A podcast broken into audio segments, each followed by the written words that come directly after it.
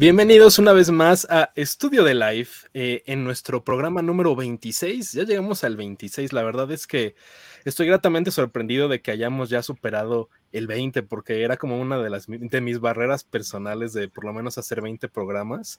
¿En serio? Y justo estaba checando que ya el mes que entra cumplimos un año, Charlie. Ya en, abril. ¡Wow! Felicidades. ¿Qué día?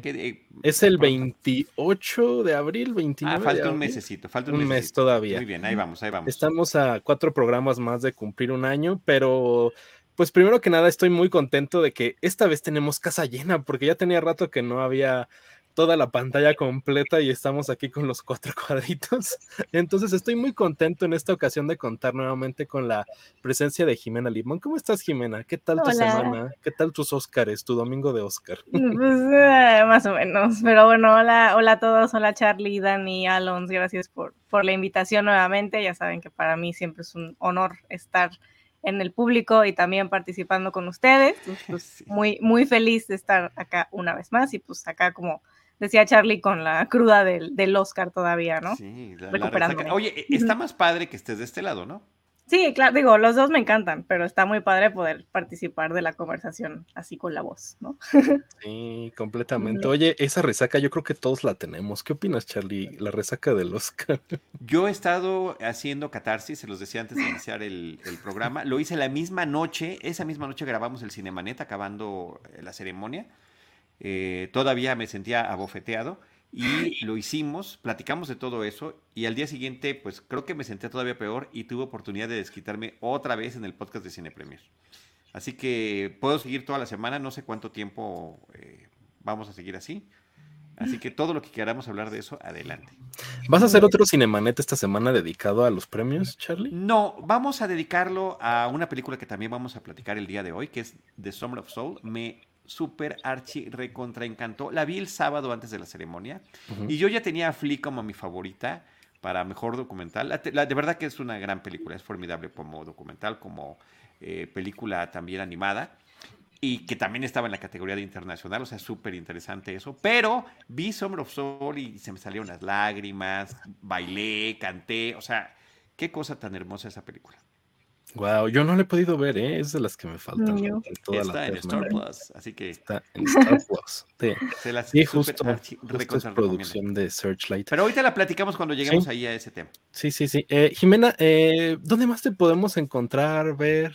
Este, me, un poquito. me pueden leer en el sitio web de Filmsteria, filmsteria.com. Ahí estoy subiendo críticas ya más seguido.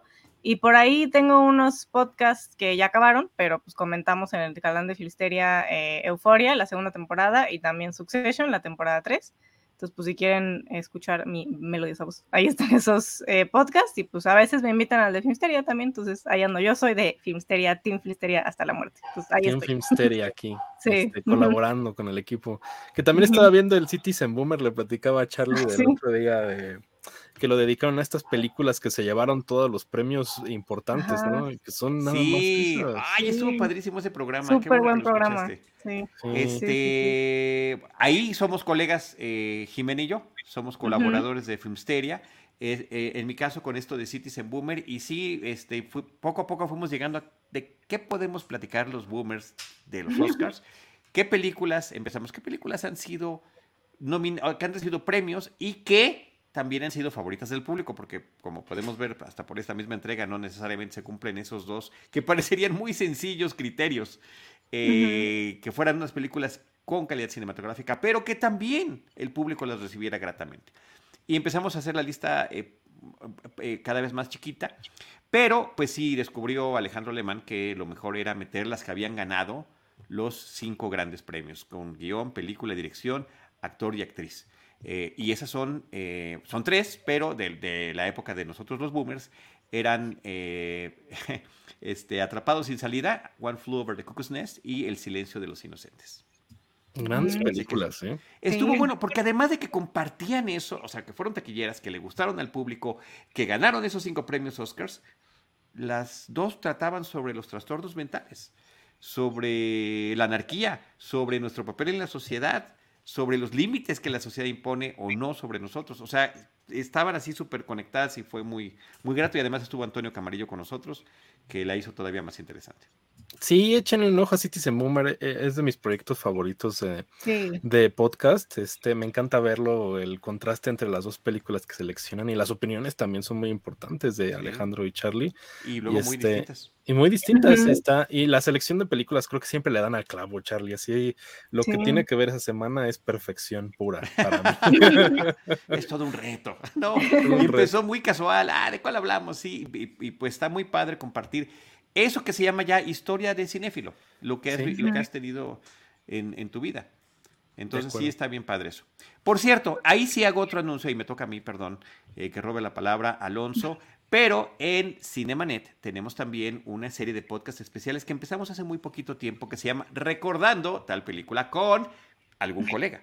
Y muy recientemente estuvo Alonso Valencia eh, platicando de Gremlins, escogió Gremlins. es, la pregunta es, ¿qué película de tu infancia o juventud, o aquí ya diría yo adolescencia, porque si digo juventud, pues siguen ahí, por ejemplo, Jimena y Dani. O sea, Hazme la buena, mi Claro. Ah, Alonso, Alonso, este, creo que sí, creo que, al parecer la superas, pero bueno. Eh, y Alonso escogió esta película de Gremlins. Entonces platicamos la anécdota, ¿qué, cómo, ¿a qué edad la viste? ¿Qué te pareció? Y ahorita ya como eh, pues, profesional de la comunicación, ¿cómo la ves en esta perspectiva? Además es bien padre volverla a ver y también si está disponible en alguna plataforma, mejor aún para poder compartirla con el público.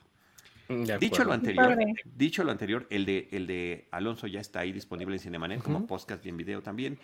Y pues hago la invitación abierta de una vez para Dani y para Jimena para que me acompañen en ese ejercicio, que vayan pensando que lo mejor es así, la primera que se les venga a la mente, esa es la buena. Y este y ya nos ponemos de acuerdo, hay que irlo programando porque pues eh, le, le, damos demasiada chamba a, a Jaime Rosales y ya tiene la parrilla llena. Pero este, para que vayamos programando su participación, que me encantaría que me acompañara. Claro, muchas gracias. Estaría muy padre que estuvieran con Charlie platicando de una película. Yo lo disfruté muchísimo. Nos revivió a Charlie y a mí como una pasión por Gremlins, ¿verdad, Charlie? Estábamos sí, caray. Y yo descubrí, esto, es, esto sí ya es el chisme, descubrí que no tenía ninguna memorabilia de Gremlins en la casa. Lo tuve que solucionar eh, gracias a un de, de compra en línea. Y ya lo tengo por aquí, al ratito se los enseño. Pero este, estaba tan emocionado que le, tuve que mandar el unboxing a, a Alonso por, por, fotos, así de, mira, ya me llegó, y así lo, y así lo fue abriendo, y, ya está en el estante. Está sí, sí. Grandes figuras las que compró Charlie, eh, la verdad, me, dio envidia de la buena. Pero bueno, Pero gracias, gracias a Alonso por, por esa participación, estuvo muy, muy padre. Y sí me gustaría ver el, episodio con Jimena y con Dani y Charlie. ¿eh? A ver qué películas escogen, chicas. Eh, sí, cada quien la suya y cada quien su episodio particular. Sí, padrísimo. Muchas gracias, Charlie. Gracias por la invitación, Charlie. Ya estoy pensando a ver cuál, cuál de todas escojo. Es que insisto, así como que a la que sea de bote pronto, esa es la buena. Sí, ¿verdad? No me la digan ahorita, no me la digan ahorita, no me la digan ahorita, pero ya después la platicamos. Pero qué tal que me la ganan. Ahí sí. Eso puede pasar, sí. Este, les, quiero decir que Jurassic Park ha estado muy peleada, por ejemplo. Ah, sí. ya, ya tiene Iván Morales ahí. En, está en, la lista de pendientes. Por este, y otra de Sofía Coppola, pero bueno, no voy a spoilear. ese es un buen, ese es un buen episodio. Estaba, está padre. Este, eh, esta semana nos acompañan también Dani, Daniela Salazar. ¿Cómo estás, Dani? ¿Qué tal tu semana? ¿Qué tal la resaca después del Oscar que tanto hemos estado platicando? Hola Alonso Lachari, muchas gracias por recibirme otra vez aquí en, en Estudio D. Y bueno, yo, yo, ustedes no saben, pero yo ya desde cuando tenía muchas ganas como de coincidir con Jimena, a veces como que eh, interactuamos en Twitter y todo, pero pues yo admiro mucho su trabajo y, y cuando Alonso me dijo, ay, va a estar Jimena Lipman, yo, ah, pero claro, obviamente voy. Entonces estoy muy contenta porque bueno, pues eh, con ustedes ya he tenido el, privilegio de estar aquí y pues ahora con Jimena, ¿no? Eh, yo sigo muy enojada por lo de los Oscars, sigo muy, muy enojada. Cada que me acuerdo como que otra vez. Bueno, no, no todos, ¿eh? Es increíble, no todos están muy sí, enojados. justo, yo también vi eso. ¿Por qué no estarían enojados? No sé, pero lo defienden y es como de, ay, no, por favor. Sí, pero... Eh, Dani, eh, tú estás en las redes de Playground, eh, siempre lo platico, estás ahí en TikTok y te veo. ¿Cómo te podemos encontrar? ¿Cómo están las redes de Playground para que veamos los videos en los que participas y en lo que trabajas? Mira, estamos como Playground Mag en Facebook, como Playgrounder en arroba Playgrounder en Twitter y Playground Américas en TikTok y en Instagram también estamos como Playground Mac. Eh, a mí me pueden encontrar también en mis redes personales como arroba Daniela Salve. Ahí también posteo siempre cosas como de mi trabajo y memes, sobre todo. Lo más importante, los memes. Lo más importante, memes. Que mucho meme, ¿no? De la, de la, de la premiación del Oscar. Entonces, eh, eso siempre es bueno. ¿verdad? Eso siempre habrá. Sí. Este, Charlie, ¿dónde más te podemos ver, encontrar? Ya nos platicaste de Recordando Citizen Boomer, pero también tienes muchas otras colaboraciones semanales, completa la semana. Está la parrilla, también la tengo llena, igual que Jaime. Este, en Cinemanet, Cine Premier y Cinematempo principalmente. Y si no, ahí, arroba Charlie del Río, ahí está el, Instagram o el Twitter. Eh, Charlie del Río Cine Series en Facebook y ahí pueden ver lo que vamos haciendo. Y aquí está, mira, aquí está uno de los dos. Oh. Stripe. Oh, Está súper padre, Charlie. Con razón, Alonso decía que tenía envidia. Está sí, padre. es increíble, está increíble. Y viene con, viene con este, cada uno viene con su base.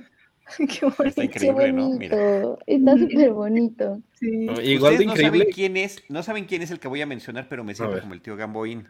La base. sí sabemos, Charlie. Bueno, yo sí. yo, creo que Jimena y Dani no saben. Creo. No. ¿Ya ves? Era un viejito que salía en la tele y todos los niños que lo veíamos en el Canal 5 éramos sus sobrinos. Y ah. lo que hacía era enseñar sus juguetes. en aquel momento importados o de Fayuca porque no estaban permitidos. Esta, esta época es previa al Tratado de Libre Comercio de América del Norte. Ah. Oye, gran época la de la Fayuca, eh, Charlie, la, la, extraño un poquito, la verdad, era, era interesante era interesante porque solamente podías tener cosas que alguien te traía o si por alguna razón tú viajabas o pues, no faltaba el que vendiera la fayuca, ¿no? Tal cual, así, así se llamaba la, mercancía de contrabando. Oye, Charlie, te estaba diciendo que también me gustó mucho tu playera de Toy Story de esta semana. Sí, gracias. Esta me la regaló mi hermano Mauricio. Charlie siempre trae playeras increíbles al, al podcast. Ya hasta me dio pena, yo siempre vengo así de negro. voy a, voy a robarle a Charlie sus. Sí, soy emo. Pero voy a ir ya, me, ya, me, ya, me di la, ya me dio una idea así de que voy a ir a robarle a Charlie sus playeras y sus muñequitos de gremlins. eh, a lo mejor te van a quedar grandes las playeras. Dani así como con camisón. De pijama. Pero bueno, pues eh, como pijamas estaría súper bien. Pero bueno, eh, yo creo que es hora de llegar al punto importante de nuestro programa de esta semana. Y justo antes de empezar les quería preguntar, ¿quieren hablar un poquito de la premiación en general? ¿Quieren hacer una digamos, una breve sinopsis de cómo estuvieron los Oscars antes de que lleguemos al punto importante de este programa de Disney. Entonces, no sé, Charlie, ¿quieres hacer alguna mención? ¿Qué te pareció en general la premiación? Dani y yo te digo que ya despotricamos. Ok. Este, cosas ahí que sucedieron, ya sabemos. ¿Qué piensas? Pienso que en general estoy muy desalentado de la ceremonia. Yo la, de verdad que sí la veo desde niño. A mí me encantaba, era la forma en la que yo conectaba con el cine. Le decía a mi hijo, ver a todos juntos era como en las películas de Marvel cuando se juntan los Avengers. Sí, hacemos Avengers, esa escena con, con todos en la, en la, última película. De, era Endgame, ¿verdad? Donde pasa esto. Este, sí, pues, verlos en la alfombra roja, verlos interactuar, todos están juntos, se están eh, colapsando los universos, ahí están las personas que a lo largo del año vamos viendo en el cine y siempre me ha gustado mucho por eso ver las ceremonias. Antes era para enterarte de lo que venía en el cine y desde hace algunos años ya lo que ya pudimos ver y ya poder opinar sobre quién quería uno que ganara o no. Ver los números musicales. Estaba bien, por ejemplo, justamente en este programa algunas de las entregas de los Oscars que ganó Disney. Y bueno, tenías a Bill Conti dirigiendo la orquesta en el, en el teatro de la entrega para poner algún fragmento de cada una de las cosas, de las eh, piezas nominadas. Entonces era una cosa muy espectacular. Em, dicho esto, eh, pues sí, a lo largo de los últimos años, yo creo que también tiene que ver con las nuevas generaciones y las nuevas tecnologías que te permiten una inmediatez de información muy grande que ya no es necesario tener una ceremonia para ver a esta gente. Ya ha bajado el interés por los Oscars, han bajado los ratings y ya no han sabido qué hacer. En esta ocasión quisieron eh, magnificarlo con los números musicales, arrancar con uno que ni siquiera estaba sucediendo en el Teatro Kodak.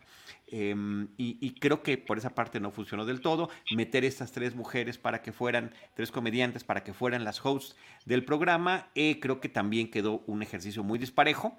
En su, en su participación. Amy Schumer es la que más me gustó a mí. Creo que su monólogo inicial estuvo más divertido que todo lo demás que tuvo que ver con la participación de ellas. Eh, en lo que tiene que ver con la premiación, pues muy desafortunadamente fue ya muy predecible lo que podía suceder con cada una de las categorías, aunque no lo queríamos aceptar como cinéfilos, es decir, no podemos creer que a Coda le vayan a dar la mejor película, no, en serio, ya, no va a pasar. Todo dice que sí, porque ganó mejor sindicato de producción y porque ganó el Screen Actors Guild al mejor eh, ensamble, al mejor reparto, no creo, y pues sí se la dan. Entonces, todo eso la verdad que hace que disminuya el interés. Ya se puede hacer un moneyball para adivinar sin ver las películas cuáles son. Uno puede hacer su quiniela nada más viendo las tendencias. Eh, eh, me parece que los dos importantes homenajes de la noche quedaron muy simplones. Eh, el de James Bond, 60 aniversario del James Bond cinematográfico, es un collage como, no un, montaje como el que hemos visto en todos lados, en cualquier colección de DVD. Eh, algunas hechas por fans en YouTube fantásticas, no más. No se les ocurrió meter a nadie ahí en el escenario.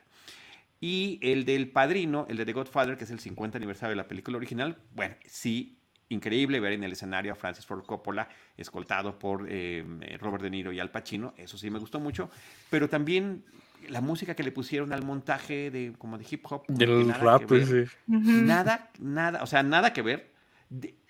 creo que le quitaba importancia a estas escenas y estas frases icónicas de la serie, porque no nada más fue de la primera película, fue de las tres cintas. Y pues em, Robert De Niro y Al Pacino ni siquiera hablaron, estuvieron como muy respetuosos de lo que decía Francis Ford Coppola nada más. Entonces, bueno, creo que eso también estuvo mal. Y por supuesto, la bofetada. Este momento eh, terrible, lamentable, condenable de lo que sucedió. Primero, el mal chiste, pésimo, pésimo gusto de Chris Rock eh, para hacer esa broma sobre la alopecia de Jada Pinkett Smith, pero pues tampoco ameritaba una reacción tan brutal, eh, iracunda de Will Smith, a quien yo a mí me caía muy bien, me parecía uno de los personajes más carismáticos de la industria hollywoodense hasta antier. Ahí se acabó. Se acabó y me ha tocado, eh, me tocó dos veces entrevistarlo a lo largo de muchos años y, y el tipo en esas entrevistas, en persona, súper carismático, alegre, amable, entregado y lleno de proyectos, cosas que sí llegó a, a realizar. Es indecible e indefendible e inentendible lo que sucedió. Pero bueno, se levantó, dio una bofetada. Pero mm, peor que eso aún, peor que eso es que nadie le puso ningún límite, nadie lo retiró, eh, se quedó como si no hubiera pasado nada. Cuando nombraron a los cinco nominados para mejor actor, del cual él también ya era el favorito, yo dije, bueno, mínimo que no le aplaudan, aunque sea. Ellos están ahí, vieron y escucharon el grito pelado y, y escucharon la bofetada y la vieron. Pero eh, estuvo en la pantalla y los de los primeros asientos la vieron más de cerca. Pues no, le aplaudieron como si no hubiera pasado nada eh, cuando, cuando dijeron su nombre como nominado y ovación de pie cuando lo gana. Y luego llega él y se sube al escenario y empieza a llorar y a decir que Richard Williams defendía a su familia. En, en lugar de disculparse, llegó a justificarse he tenido que soportar muchas cosas, yo soy la víctima aquí, este, yo lo que quiero es dar amor. Eh, dos o tres veces dijo la palabra amor. Yo creo que él entiende que el amor. Tres son pocas, Charlie. Se le echó como diez veces en ese No sé, no sé si fueron tantas, ¿eh? pero sí, él decía que él estaba en este mundo para repartir amor. Este. ¿Cómo, cómo decía un dicho horrible? De aquí es este, pégame, pero no me dejes, ¿no? Yo creo que él cree que eso, eso existe. Este, muy lamentable.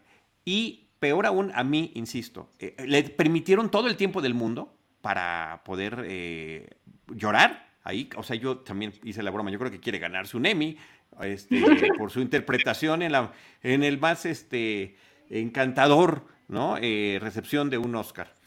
Y eh, nadie le puso, nadie le cortó, nadie hizo nada. a lo mejor no querían que se enojara más, quién sabe qué es lo que estaban pensando.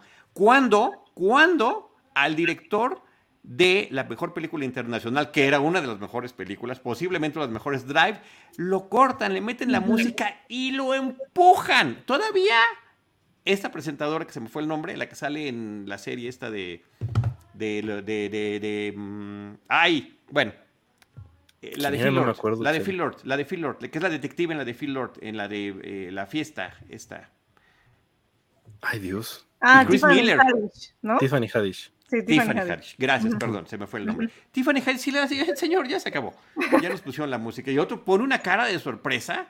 Este, además, un momento encantador el de su recepción del Oscar, porque estaba em, con su eh, traductora, que no usó, porque ella estaba y quería anotar lo que él iba a decir y total que al, fin va a hablar en japonés y no eran los nombres del reparto.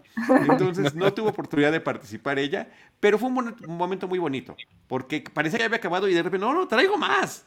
Y, pues a él sí lo cortaron, a él no lo dejaron expresarse.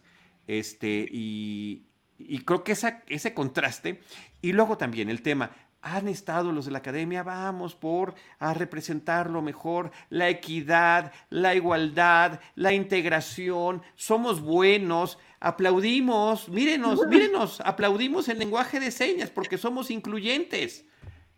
Y todos son tapadera de lo que hizo Will Smith, lo cual me parece de verdad muy, estoy muy descorazonado de, esta gente que hace el cine que he consumido toda mi vida. Eh, eso es lo que siento que, está muy feo. Y, y último comentario, perdonen por robar la palabra. El premio que estaba por entregarse, que era el mejor documental, que termina llegando esta película que ya les dije que es formidable, Summer of Soul, es una contradicción de lo que Summer of Soul significa. Summer of Soul es una película que rescató pietaje de un festival musical del 1969 en Harlem para la comunidad afroamericana, por la comunidad afroamericana, donde grandes figuras de la música participaron.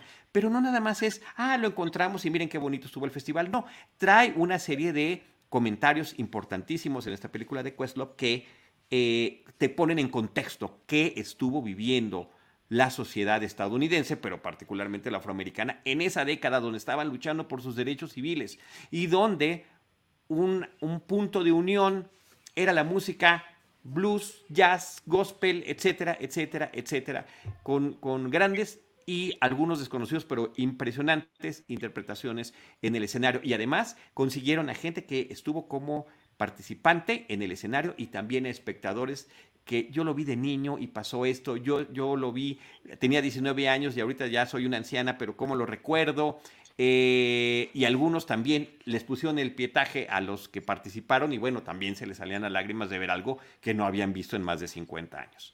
Entonces, lo que eso significa para la comunidad afroamericana de rescate de un hecho histórico que pues, sucedió el mismo año que eh, eh, Woodstock y que de gusto todos, todos sabemos, y de, y de este festival en Harlem nadie, pues bueno, era muy importante. Y pues se fue al traste con, esto. Porque nada además nos arruinó el resto de la ceremonia, como no sabíamos si había sido en serio, si era broma o no, o sea, ya nuestro foco de atención ya no estuvo en, lo, en todo lo que pasó después de allí. Y les cedo la palabra para ver qué opinan, porque sí, pues, estoy muy... Sí, yo estoy completamente de acuerdo con Charlie. Eh, Jimena, antes de que empezara el programa, me dijo que también estaba muy contrariada. ¿Qué piensas, Jimena, de lo que menciona Charlie? ¿Y tú cuál es tu opinión general de los Oscars 2022? Pues sí, comparto mucho de lo que ya dijo Charlie. A mí los Oscars siempre me han causado mucha emoción. O sea, desde chica era tradición en mi casa el domingo sentarse a verlos, ¿no? Cuando era chica obviamente no podía ver hasta el final de la ceremonia porque ya acaba muy tarde. Pero pues sí es la, es la tradición, ¿no? Este, siempre lo, o sea, cada año lo tomo como un reto eh, ver las, todas las nominadas, ¿no? Este, este año me faltaron dos. pero sí es como que algo que va construyéndose con el tiempo, ¿no? Desde que salen las nominaciones y que sí sí van a nominar a Kristen Stewart, ¿no? Y que toda esta como que efervescencia, ¿no? Y ya rumbo a la ceremonia, ¿no? Pues estas cosas de que las quinielas, ¿no? Que mencionábamos fuera del aire, y que los premios que tienen las quinielas, ¿no? Y cuál es tu favorito, y la alfombra roja, y que empieza desde las 4 el pre-show en TNT, ¿no? Entonces, sí es como, había mucha expectativa, o sea, trataba de mantener mi expectativa baja porque ya desde hace algunos años han probado que la ceremonia no es lo mejor, ¿no? Pero pues yo estaba emocionada, había llenado mi quiniela, estaba preparada para, para ver qué tantos aciertos tenía, porque el año pasado se me rompió completamente, entonces dije, bueno, a ver si este año me va mejor, ¿no? Pero pues sí, creo que fue una ceremonia muy desangelada, ¿no? O sea, no, que empezar así con la canción de Beyoncé se me hizo muy random. O sea, digo, está muy padre la canción, entonces sí me gustó. Pero como que ese inicio fue como, pero como, o sea, ¿por qué no está el, monólogo principal, no? O sea, como que sacó un poco de onda. Y a mí no me gustaron para nada las, las hosts, ¿no? O sea, como que Amy Schumer nunca me ha caído bien, se me hace que es como el ejemplo más claro del feminismo blanco, entonces no me gusta para nada. Y este, su monólogo inicial no estuvo mal, ¿no? Pero a partir de ahí fue como, bueno, o sea, como que los chistes de siempre, ¿no? Los de chistoretes y ese, ese como segmento que hizo Wanda Sykes del Museo en Hollywood, ¿no? O sea, como que pura payasada, era como, pues que no quieren que dure mil años la ceremonia y son estas cosas las que están, o sea, pues ya sabes, como que retrasando la entrega de los premios, que es lo que a mí me interesa, ¿no? O sea, entonces la ceremonia en sí se me hizo muy aburrida hasta el momento de, obviamente, de la, de la bofetada que se oyó en todo el mundo, ¿no? Y al principio sí, como dice Charlie, pues no sabíamos si sí había sido verdad, ¿no? Porque yo cuando la vi dije, ay, se ve medio fake, ¿no? Y ya después vi que no, y ya cuando le gritó fue como, ese grito ya no se ve como normal, ¿no? Hasta Lupita Ñongo atrás estaba como, ¿no? Que estaba Pobre. Todos éramos Lupita Ñongo. Y este, y, y ya, como que siento, como dice Charlie, ya después la ceremonia se trató solo de eso, ¿no? O sea, los demás premios valen para tres cosas, ¿no? Porque pues ya todo el mundo quiere saber qué onda con Will Smith, ¿no? Y que sí, sí fue verdad y que Denzel Washington se paró a decirle quién sabe qué, ¿no? Y la gente que estaba adentro tuiteando de que no, que acabo de ver que no sé qué, ¿no? Entonces como que eso fue lo único bueno, pero aún así pues, fue como algo bien chafa, ¿no? O sea, porque, porque lo bueno de una ceremonia sería una un comportamiento lamentable de, de Will Smith, ¿no? O sea, que a mí, al contrario de Charlie, nunca me ha caído bien, se me hace pésimo actor y esta, esta película de King Richard se me hizo horrenda, o sea, como que si, si Coda está fea, o sea, sí está fea, King Richard es o, guacala, ¿no? O sea, es melcocha, ¿sabes? O sea, es, miren qué bueno fue este señor y yo soy el responsable de que estas grandes atletas estén donde estén y ellas me vale una sombrilla sus historias, o sea, la historia buena es la mía, ¿no? La del papá. Entonces me hizo... Mm, lamentable su comportamiento, que estuviera nominado, que ganara, ¿no? Cuando estaba ahí Benedict Cumberbatch, que para mí era el que se lo merecía, esa película es extraordinaria. Y pues ya cuando ganó Coda fue como, sí, o sea, ya sabíamos que iba a ganar, pero fue así como que el peor final a una ceremonia ya muy lamentable, ¿no? ¿Cómo gana esto cuando está nominada cosas como El Poder del Perro, como Licorice Pizza, como West Side Story, ¿no? O sea, Drive My Car incluso, ¿no? Entonces se me hizo una ceremonia lamentable, ¿no? Demasiado larga, aunque quisieron hacerlo corto. Y también estuvo esa cosa muy, pues, grosera, ¿no? De repartir premios antes de que empezara la ceremonia, ¿no? O sea, en un intento igual por acortarla. Y es como, pero ¿quién decide qué, qué categorías no valen o por qué esas o por qué, o sea, no, ninguna debió de darse fuera del aire, ¿no? Entonces, se me hizo también una cosa muy, pues sí, de, de falta de respeto de la academia. Y pues eh, fueron muchas cosas que se juntaron, ¿no? Igual el, In Memoriam se me hizo muy, de muy mal gusto que estuviera una canción como tan alegre, ¿no? Es como, pero están muertos, ¿no? O sea, como que no, no entendí el punto del coro de gospel ahí, como el de, igual el padrino, que pues no quedaba ahí esa canción. Entonces no sé quién diseñó esa ceremonia, pero como que se le fue ahí las cabras. Entonces no, no me gustó para nada. Digo, no me fue mal en la quiniela, pero ni siquiera disfruté que me fuera bien en la quiniela porque pues que Will Smith y Coda ganaran es como, no, no, no, no era el año para que ganaran. Nunca debieron haber ganado, ¿sabes? Entonces, pues sí, lamentable creo que es mi resumen de, de la ceremonia y pues sí. un ritmo muy raro, ¿no? O sea, como que las cosas disparejas, la selección musical mala, que no tenía nada que ver. Dani y yo lo platicábamos ayer, pero Dani, aún así, platícame otra vez cuál es tu percepción y qué piensas de lo que mencionan Jimena y Charlie de la ceremonia, que creo que todos estamos por lo menos en el mismo tenor de grado de cosas lamentables, creo yo. ¿Qué piensas, Sí, sí, sí, completamente estoy de acuerdo. Y justo ayer lo comentábamos, eh, lo comentábamos, ¿no? Mucha gente nos decía, ay, pues ¿para qué lo siguen viendo? Pero como dice Jimena, ¿no? Es, es un ritual, pues los vemos porque nos gusta, ¿no? Y hay mucha gente eh, como Jimena, Charlie, tú, Alonso, que justo hacemos ese plan de ver las películas nominadas, o sea, alcanzar a verlas antes de la ceremonia, comprar palomitas, prepararte para que el domingo, o sea, te quedes libre para que a esa hora solo estés viendo la, premiación, ¿no? Y creo que eh, eh, en esta ocasión, em, yo, el concepto con el que definiría la ceremonia es falta de respeto, ¿no? O sea, creo que todo empezó eh, desde que decidieron sacar premios para supuestamente acortar la ceremonia en este intento desesperado de la academia por mejorar sus números, por mejorar su rating, ¿no? Incluso creo que en, cuando inició el monólogo de Amy Schumer, que también me gustó, yo dije, ay, no, o sea, esta ceremonia va a estar increíble, ¿no? O sea, eh, eh, tiene buenos, eh, hubo, hubo muy buenos, muy, muy buenos chistes, muy buenos apuntes, apuntando incluso al sexismo en, Hollywood, etcétera, etcétera, pero después el ritmo se volvió muy extraño, o sea, como que las categorías que, que, entregaron antes de la ceremonia también estaban ahí, como que metieron discursos y luego, o sea, súper anticlimático, ¿no? Eh, también la selección musical estuvo terrible, o sea, el momento en el que gana Encanto y suena Mark Anthony como, ¿por? Es como, esto suena latino, ah, pongámoslo ahí, ¿no? Eh, y pues justamente eh, que, el, que el, hecho de que la bofetada de Will Smith eh, llamara tanto la atención o fuera lo que se comiera la ceremonia, también es, terrible, ¿no? Porque, porque hubo momentos muy bonitos e incluso históricos. O sea, ¿cuándo vamos a volver a ver en una ceremonia a, a Coppola con Al Pacino y con, y con, ay, se me fue. De Niro. Con Robert De Niro. Em, o sea, ¿cuándo? Y todos seguíamos pensando en ese momento tan incómodo y, terrible, ¿no?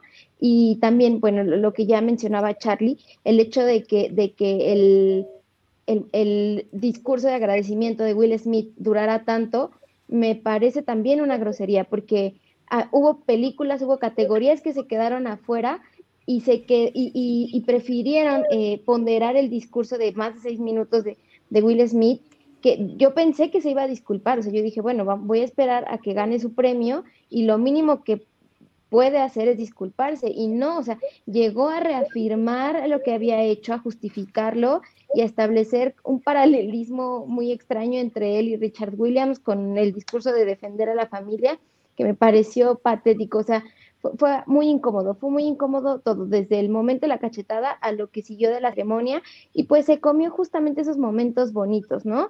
Como eh, el, segmento de, Lady Gaga y Liza Minnelli, eh, incluso la entrega del premio al, mejor largometraje documental, eh, a mí se me hizo muy incómodo e irrespetuoso ver al director llorando, recordando a su papá, de pronto la cámara en su mamá, y toda la gente viendo y concentrándose en, lo que había hecho este personaje, me pareció terrible.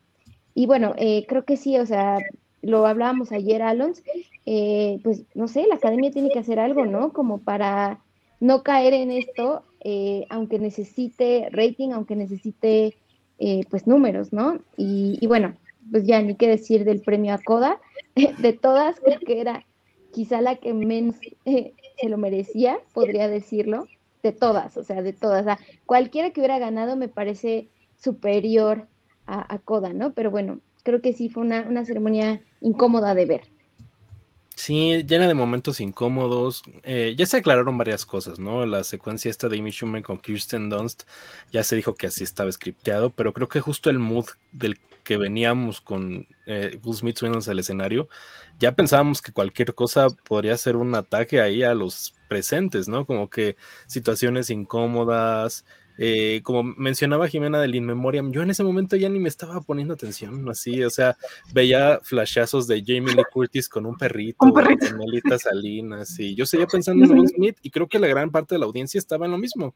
Eh, la conversación se tornó a eso, el chiste de Chris Rock fue de pésimo gusto, eh, pero la reacción de Will Smith también es reprobable, ¿no? O sea, que se haya comido toda la ceremonia, ese acto, que todo se haya concentrado en eso y que todavía subiera Will Smith a justificarse, eh, usando al padre de las Williams que estaban ahí sentadas, también se me hace una tragedia, además de que el papá ya salió hoy a decir que no, no está de acuerdo con las acciones, ya salió Richard Williams a decirlo.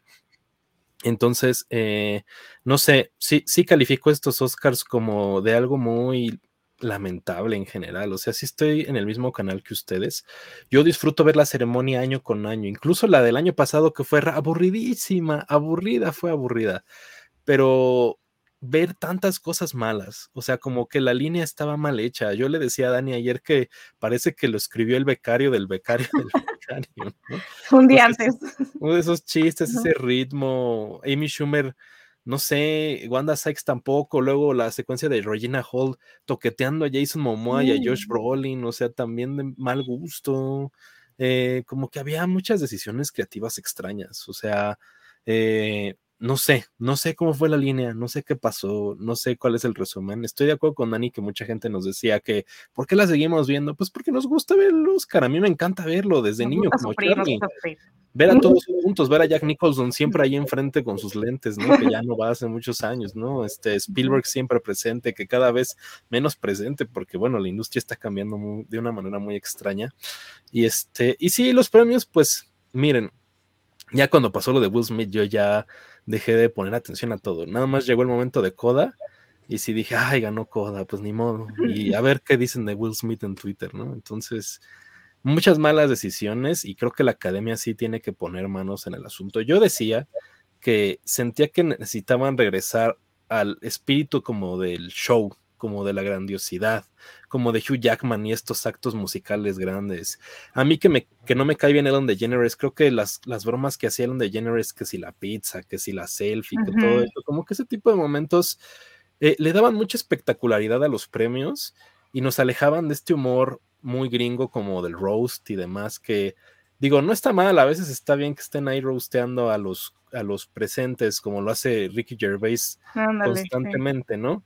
Pero no sé, yo sí siento la necesidad de que necesitamos un Oscar basado como en, en, el show, en el espectáculo, en los musicales, no sé, creo que es el espíritu de los premios.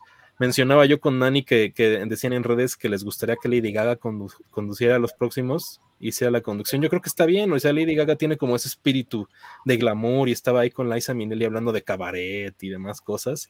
Como que ese es el espíritu del Oscar, no el conflicto, no la problemática, no los gritos, que si se equivocaron y no era La La Land y que era un live. Ese tipo de momentos sí se me hacen muy trágicos y manchan el premio, ¿no? Y, y de acuerdo con Charlie, Will Smith a mí no es que fuera un actor que me encantara, pero siempre lo vi como el buen tipo de Hollywood, como uno de los tantos buenos tipos de Hollywood, ¿no? Y él tenía esa imagen, se trata como, su canal de YouTube es como de autosuperación y todo positivo y todo, entonces ver que sus acciones no van con su discurso, pues es muy triste y yo sí estoy igual que Charlie en el mismo canal, yo ya no veo a Will Smith igual, o sea, siento que lo que hizo es detestable. Ni las de él, ni las de la academia, ni la de todos esos miembros, ni, ni las de la industria. O sea, sí estamos buenos para decir bla, bla, bla, pero en la realidad, o te vuelves un agresor así en un momento de iracundo, en un momento iracundo, o dejas que pase y lo, y lo proteges. sí, Entonces, el simple hecho de que no lo reconociera, que era ahí la. Ya te quedaste, ok, no te sacaron, ok. Eh, ¿Cuál va a ser tu humildad después de haber hecho eso? Cero, ¿no? Bueno, después estaban circulando las imágenes de Getting Jiggy With It, ¿no? Bailando ahí en, en las fiestas. O sea, aparte sí fue a las fiestas. Sí, sí, sí, no. Ah, Una mancha aplaudiéndole también, qué horror. Sí, claro, todo el mundo de pie, además. Ay, no. Sí, sí. No, y el Bradley Cooper yendo a abrazarlo y Denzel Washington. ¿Qué? O sea, no es la víctima aquí, ¿sabes? O sea. Y nada más quiero hacer una precisión eh, sobre lo que dijo Jimena.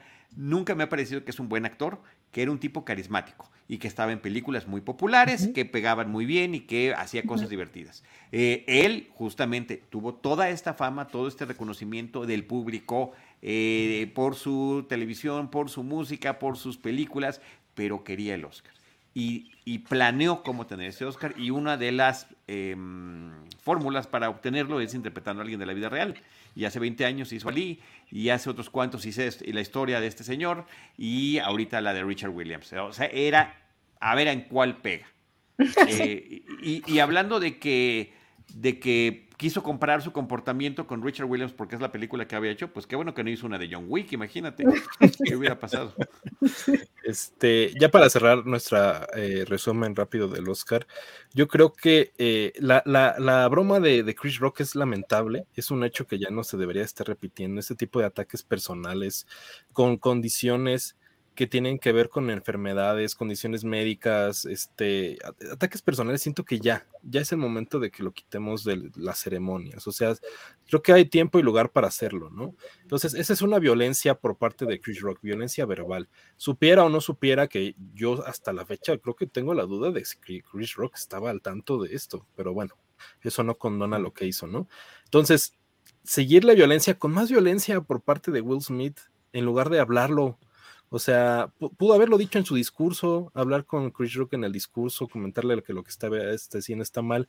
Yo le decía a Dani ayer, le dije, mira, si iban a hacer la polémica y todo, que le gritara. Órale, Will Smith le empieza a, gritar groserías desde su, lugar. Eh, está mal también, pero por lo menos no es pararse y darle una cachetada en frente de todo Hollywood, de toda la industria, de todo el mundo que lo está viendo. Entonces, horrible, no sé. Entonces, eh, ya para entrar eh, a nuestros detalles de Disney en la, en la eh, este, entrega de los Oscars número 94, quiero empezar haciendo mención a los shows, porque Disney tuvo dos presentaciones de canciones en, el, en la ceremonia. la primera fue Sebastián Yatra cantando dos oruguitas, que creo que ahorita la, la, dejaré en segundo plano, pero quiero hacer mención a la inclusión de, no se habla de Bruno en la ceremonia, con lo que a mí me pareció una versión muy lamentable de la canción, interpretada a medias por los intérpretes originales, los actores de la película, y a medias por Megan Thee Stallion, Luis Fonsi, Becky G, que ni siquiera iban con el mood, ni siquiera son colombianos, ni siquiera iba la letra de la canción. ¿Qué piensas, Jimena, de esta presentación? horrible, me reí porque me acordé del tweet de, creo que lo puso Dani, ¿no? De que yo esperando la presentación de, de No se habla de Bruno, y así, yo viéndola, esa cara de Hugh Jackman, no sé en qué entrega que está como, ¿qué es esto? Así, fue así justo mi cara de que, o sea, yo que llevo años, se sienten como años, este, escuchando la de No se habla de Bruno justo por los niños, ¿no? Porque para los que no sepan, soy maestra y siempre que les pongo música me piden el soundtrack de Encanto, ¿no? Entonces, pues ya me la sé de memoria, ya es así lo, que siempre está en mi cabeza. dije, pues qué padre, ¿no? O sea, una presentación en vivo, ahí estaba todo el elenco, ¿no? Me la sé en inglés y en español, le dije, ay, ¿en qué la cantarán? Qué padre, ¿no? Y, o sea, de repente fueron, o sea, al principio sí, de la, de la tía Pepa, y luego ya, nada, ¿no? O sea, y hasta, dice, hasta dije, ¿por qué está ahí la que es Mirabel si Mirabel no canta en esa canción, ¿no? Y le dieron así como que una línea y ya después llegó Megan Thee Stallion y dije, ¿qué está diciendo? O sea, se me hizo rarísimo y como muy, muy, ¿cómo se dice? Mexican Curious, estuvo lo de Coco hace unos años, ¿no? Que el mariachi, que no sé qué, las calacas ahí. Igual eso se me hizo muy como latino Curious, porque la verdad es que de Encanto no se le entiende nada que sea de Colombia, más que la letra. Pero sí fue como, ¿what? O sea, como que siento que era tan sencillo, ¿no? Lo que la gente quería, ¿no? Por favor, todo el elenco cantando esta canción que lleva mil años en el número uno de Billboard. Y de repente sacan esta cosa que, como dice Alonso, ninguno es colombiano, ¿qué hace? O sea, ¿cómo, no? ¿Qué hace ahí esta señora? ¿Sabes? O sea, no sé, rarísimo, ¿no? O sea, rapeando, no se habla de Bruno, fue como, como que un glitch en la Matrix, siento como que no, no, no, no iba ahí eso, ¿no? O sea, y, y sí me dio mucho coraje porque pues es un temazo, ¿no? Entonces, ¿por qué lo, o sea, uno espera como platicaban hace unos programas, ¿no? Y cuando ve, por ejemplo, los musicales de Disney en el escenario, que uno espera la misma letra que llevas escuchando toda tu vida, ¿no? Y cuando la cambian es como, mm, ¿cómo? ¿No? Y aquí no solo la cambiaron, sino que, o sea, se inventaron cosas que nada que ver, ¿no? Entonces sí se me hizo horrible, o sea, espero que ningún niño lo haya visto, porque seguro se le rompió el corazón, ¿no? O sea, como que, sí, que la de Bruno, que no sé qué, pues cuál, ¿no? O sea, hubo tres estrofas de Bruno, pero pues ya después fue esta cosa que, qué horror, ¿no? O sea, muy, muy diferente, es lo que quería comentar también, de los premios Tony, ¿no? Que es algo que yo también sigo fervientemente. Y siempre se hace una presentación de cada musical nominado, pero es la canción, ¿sabes? O sea, hay mucha gente justo ve los Tony porque es la única oportunidad que tenemos de ver una, una canción de un musical como se hace en Broadway, ¿no? O sea, no grabada, no nada, o sea, es como se hace en el musical, adaptada, claro, al escenario, ¿no? de tan chiquito de los Tony. Entonces yo es lo que esperaba, dije, ah, pues qué padre como los Tony, ¿no? Y pues, pues no, ¿no? Entonces como que sí, también fue una gran decepción encima de todo y apareciendo que duró mil años, ¿no? Como que acabó y de todos modos seguían ahí bailando después. Fue como, bueno, ya, ¿no? O sea, ni siquiera está nominada la canción, como que no entendí por qué, por qué seguían ahí dándole y sí, mucha decepción. Yo que no soy niña me decepcioné, no quiero pensar los demás que, que esperaban pues como la peli, ¿no? No sé, qué horror. Horrible, horrible. ¿Qué piensas, Dani, de no se habla de Bruno en la versión del Oscar? Ay, pues es como un Taco Bell, ¿no? Uno está esperando así que lleguen sus taquitos al pastor, que con su cilantro y su cebolla, y te llega un Taco Bell horrible en una tostada, ¿no? Entonces, eso me pasó con Bruno, ya, ya comentábamos hace rato, bueno, comentaba Jimena, que puse un meme así como de yo como Nelson, toda ilusionada, esperando, no se hable de Bruno, porque además, o sea, yo, yo creo que soy una de las, o sea, yo, yo soy defensora de Encanto, a mí sí me gustó mucho, eh, he peleado con mucha gente por esto, he dejado de tener, no, no es cierto, no he dejado de tener amigos por esto, pero sí, o sea, sí, o sea, me gustó mucho, ¿no? Entonces yo estaba esperando con mucha ilusión este momento y de repente, pues sí, la cara de decepción de Hugh Jackman me súper representa, ¿no? O sea, siento que la academia dijo, ay, vamos a ver qué se ve latino por aquí. Ay, mira, ahí está Luis Fonsi, tráetelo, ¿no? Y ahí está Becky, ya se ve latina.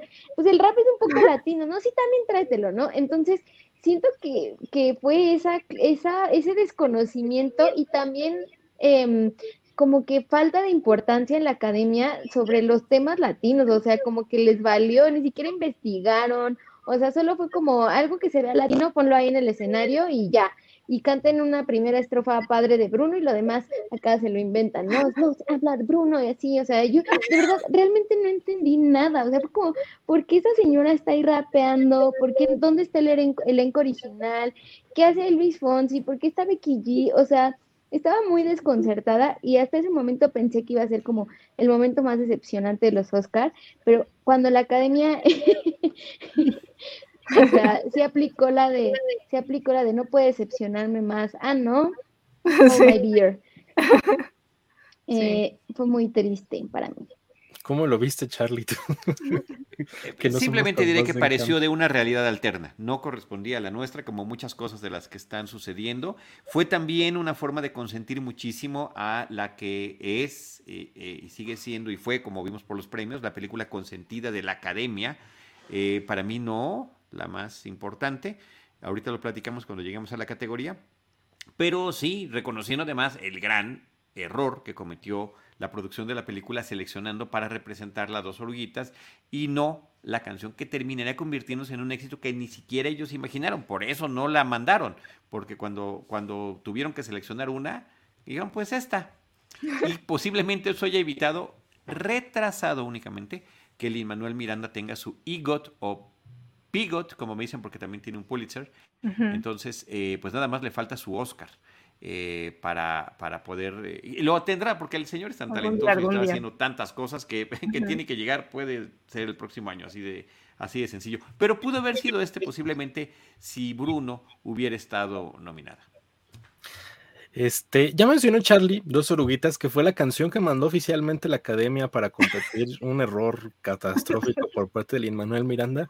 Yo veía una, un especial que hubo ahí en, de Disney hablando del impacto de la película y Lin Manuel hablaba de que él piensa que la, la, canción condensa todo el sentimiento de la película, que sí estoy de acuerdo en algún aspecto. Entonces, que fue por eso que decidieron enviarla para competir y por eso también tuvo otra presentación por Sebastián Yatra. Entonces, ¿qué piensas, Dani, del segundo show de encanto en los Oscars de este año. Eh, fíjate que no, no me desagradó, o sea, me por ejemplo, el traje de Sebastián Yatra estaba muy bonito. No me desagradó tanto, pero realmente a mí dos oruguitas no me gusta, o sea, también lo comentábamos en Twitter, o sea, lo comentaba, me aburre mucho la canción. O sea, empezamos dos oruguí y yo ya estaba durmiendo.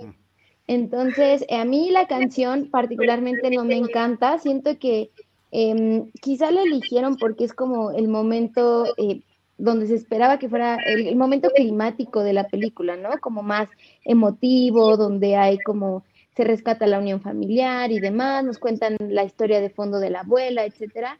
Pero a mí en general, Dos Oruguitas no me encanta. También creo que aquí la academia, pues, no sé, o sea, se equivocó en, en varias cosas, ¿no? O sea, como como que tienen eh, una percepción muy distorsionada de la cultura latinoamericana y no se esfuerzan ni un poco por mejorarla. O sea, pero eso se, se, ha repetido muchas veces, ¿no? O sea, ya lo vimos en Coco, pasó con No se, hable de, no se habla de Bruno, y aquí también, ¿no? O sea, como con ahí con unas guitarritas flamencas y luego pues, unas florecitas ahí que parezca, que parezca latino, ¿no? Pero realmente creo que no hay un interés real por explorar la cultura latinoamericana y representarla en estos espectáculos.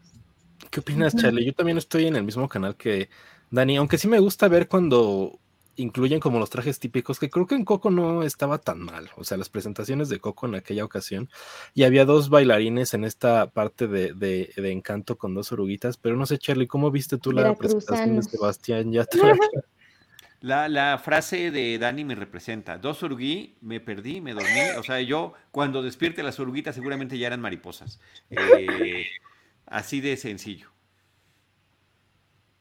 ¿Tú, Jimena, qué piensas? A mí, a mí me encantan los oruguitas, la verdad. O sea, creo que es de mis favoritas del soundtrack. Desde que vi esa escena, o sea, es que a mí sí no me gustó Encanto, no me gustó.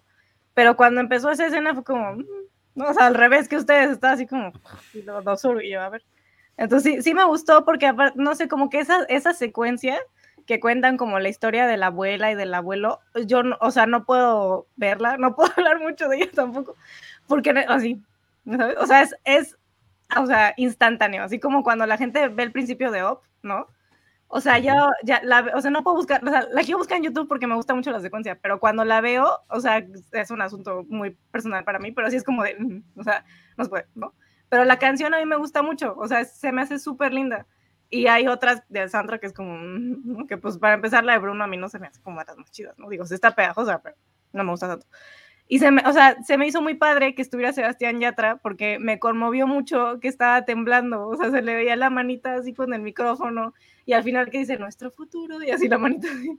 Entonces me hizo súper lindo, la verdad, porque pues el don acostumbrado a cantar pues eh, tacones rojos, ¿no? O sea, y que de repente lo inviten a los Óscares, a mí se me hizo muy conmovedor por él, ¿no? O sea, y que llevaran a Sebastián Yatra, que es colombiano, ¿no? Él sí. Y así, y que luego ya hay imágenes después de que se desvaneció saliendo del escenario, que se puso a llorar en el camerino, así, y yo, o sea, se, me hizo lo más lindo, o sea, él, ya sabes, como que me alegré mucho por él, ¿no? Que estuviera representando a su país y lo que sea, ¿no? Eh, pero sí, concuerdo con Dani que el escenario era como de, mm, pues que se vea vagamente selvático, ¿no? Por ahí pasa la... ¿no? Entonces pongan ahí plantas, ¿no? Y estos bailarines que también son súper random, o sea, estoy estoy de, acuerdo con Alonso que en el de Coco sí era como, ok, ¿no? O sea, están bailando alguna cuestión ahí típica, ¿no? Pero aquí era como baile como interpretativo y o sea, el vestuario ni siquiera parecía de ningún lado en particular, o sea, ni, no es como que se parecía a Mirabel, ¿no? Así. Entonces, no sé, o sea, como que el escenario sí se me hizo muy extraño y pues igual muy de que, ay, pues ahí lo que parezca dio medio, medio. Pero a mí la canción sí me gusta mucho, entonces sí me dio mucha risa el tweet de Dani de es el nene consentido, ¿no? De dos oruguitas. Me dio mucha risa. Oigan, es, el, momento de las confesiones, porque si les gusta aquí Encanto, a Jimena y a Dani, a mí, yo no sé. No, no, Encanto no me gusta. me gusta. Ah, bueno, las canciones. Canción, dos oruguitas y Sebastián y atrás. Y justo creo que es el momento de hablar de uno de los Oscars de la noche. Eh, Disney oficialmente solo tuvo, tuvo dos en esta ocasión. Eh, yo les mencionaba que hubo varios que tienen que ver con la adquisición de Fox y todas sus subdivisiones como Searchlight y demás. Pero obviamente el más importante fue el premio a mejor película animada que se llevó Encanto sobre otras películas que a mí me parecen superiores, como The Mitchells vs. The Machines.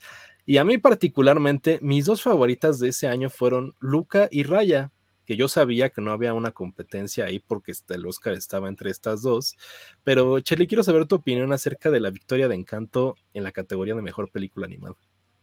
Estaba anunciadísimo y yo quería que hubiera un milagro. Un milagro, eh, al igual que lo que platicábamos de Coda en su categoría, que era la peor de las 10.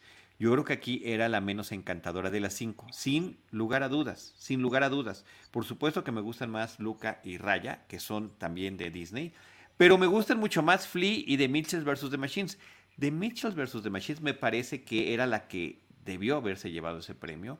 lo bueno es que se va a quedar en nuestros corazones, de ahí sí, eso no, nadie lo va a cambiar, porque es una película que habla de la familia, de las situaciones disfuncionales que vivimos como, como familia, de las diferencias generacionales, de la tecnología en nuestras vidas y que todo lo hacen con una eh, serie de situaciones extraordinariamente divertidas, autocríticas en torno a nuestras relaciones sociales y personales y familiares, eh, y muy vistosa en la pantalla, donde está haciendo referencia a lo que se hace en TikTok, a lo que se hace en redes sociales, y, que les quedó increíblemente bien. Y habla de identidad de género, habla de un montón de cosas la película que me parece que son fabulosas. Esa era, era todo. Y por otra parte, pues la relevancia tan grande de la película de Flee. Flee significa huir, es el verbo huir en inglés. Y habla sobre el fenómeno migratorio. Y habla cuando eres expulsado de tu país em, por temas de violencia o de persecución y que, eh, y que además fue animada la película como para cuidar la identidad del entrevistado, un migrante que se fue a un país nórdico desde muy joven. Entonces es una película increíble. Cualquiera hubiera estado mejor. Luca, por cierto, me parece como la antesala a lo que vimos hace poquito con la que es la mejor película de Disney en muchísimos, muchísimos años, que es Turning Red.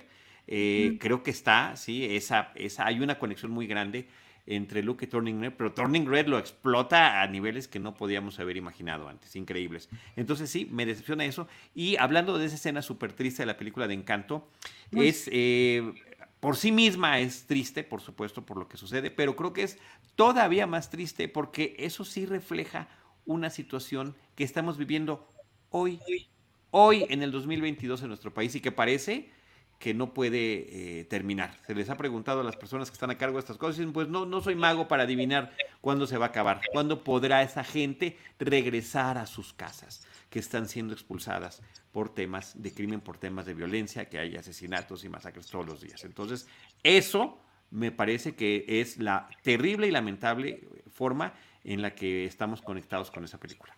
Pero, pero además la película me súper decepciona también que es mi verbo favorito de este programa, porque eh, pues está hablando de una serie de personajes que tienen habilidades especiales, pero está también la hija que no los tiene y que a lo largo de la película ella tendrá que encontrar que sin esas habilidades especiales puede ser parte de esa familia y puede aportar a la familia, aunque o no le dan habilidades especiales. Entonces, no, no entiendo el discurso como que se termina contra, eh, contradiciendo a sí mismo. Quiero comentar aquí este, lo que nos dice Flor de María Pérez, que quienes votan en esta categoría porque en los años arrasó de Mitchells. Pues la, la, academia está conformada por todos los miembros que han ganado en años pasados, o sea, todas las personas que se llevan un Oscar están ahí seleccionadas. Obviamente hay cuestiones ahí de cabildeo, de cosas que tienen que ver con los miembros, de la, del push que tienen las películas. Encanto fue un fenómeno en Estados Unidos, o sea, lo sigue siendo a nivel mundial. Entonces, creo que eso influyó mucho en que la película fuera seleccionada como mejor película animada, cosa que ya veíamos venir. Y estoy de acuerdo en lo que mencionan por acá, que, también le hicieron lo mismo a Klaus cuando ganó Toy Story 4, que Klaus es mucho, muy superior a, Toy Story 4 y que se llevó el premio también ese año. Entonces yo, yo le he dicho toda esta temporada de premios, se la dobleteó Disney porque se las volvieron a hacer y de Mitchells sí era la mejor película nominada, pero pues todo esto tiene que ver con la máquina mercadológica de Disney y pues el, el fenómeno que ha sido en el mundo. No sé qué piensas, Jimena, de que se llevó el Oscar Encanto sobre otras películas nominadas. Yo este año la verdad no vi tantas de las nominadas, no suelo ver tanto las, nominadas, no por nada en particular, solo como que no, no es mi categoría.